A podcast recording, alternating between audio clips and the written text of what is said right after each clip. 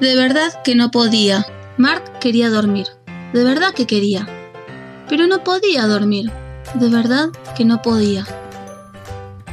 Así que llamó a su mamá y le dijo, Tengo miedo de que entre un mosquito gigante y me pique. No te preocupes, hijito, contestó la mamá. Esto lo soluciona en un momento y dormirás tranquilo. Entonces Mark la llamó otra vez y le dijo, Ahora tengo miedo de caerme de esta cama tan alta. No te preocupes, cariño, respondió la mamá. Esto lo soluciono en un momento y dormirás toda la noche. Le dio una cuerda de escalar montañas, lo sujetó con un ancla a la almohada y, además, le puso un paracaídas y se marchó. Al rato Mark volvió a llamar a su mamá y le dijo, Es que ahora tengo miedo de que se derrita la luna y el mundo se quede oscuro. No te preocupes, mi niño, contestó la mamá. Esto lo soluciono en un momento y dormirás como un lirón. Le dio unas gafas con cristales luminosos y envió una carta a la luna que decía, Luna, ni se te ocurra hacer tonterías, como derretirte y eso. Y se marchó.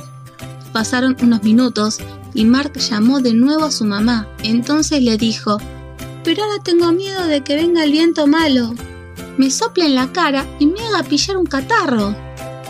No te preocupes, tesoro, respondió la mamá. Esto lo soluciono en un momento y dormirás como un tronco. Cubrió a Mark con 10 plumas de ganso y un pato de verdad. Además, clavó un cartel en la puerta de casa que ponía Viento malo. Este es el camino equivocado. Cómprate un mapa. Y se marchó. Total, que Mark llamó a su mamá una vez más y le dijo, Es que tengo miedo de todo. No te preocupes, mi amor, contestó la mamá. Esto lo soluciona en un momento. Y seguro que te dormirás hasta mañana. Empezó a correr de aquí para allá. Cerró puertas, ventanas, maletas y cuadernos ahuyentó a los monstruos, a las brujas, al dentista y a los parientes. Inventó un palo para derribar pesadillas y una trampa invisible para fantasmas. Y, aunque ya no hacía falta, por si acaso, subió al tejado a vigilar. Pero de repente se oyó la voz de Mark. Es que sigo teniendo miedo. La mamá, cansada de no hallar la solución, bajó del tejado.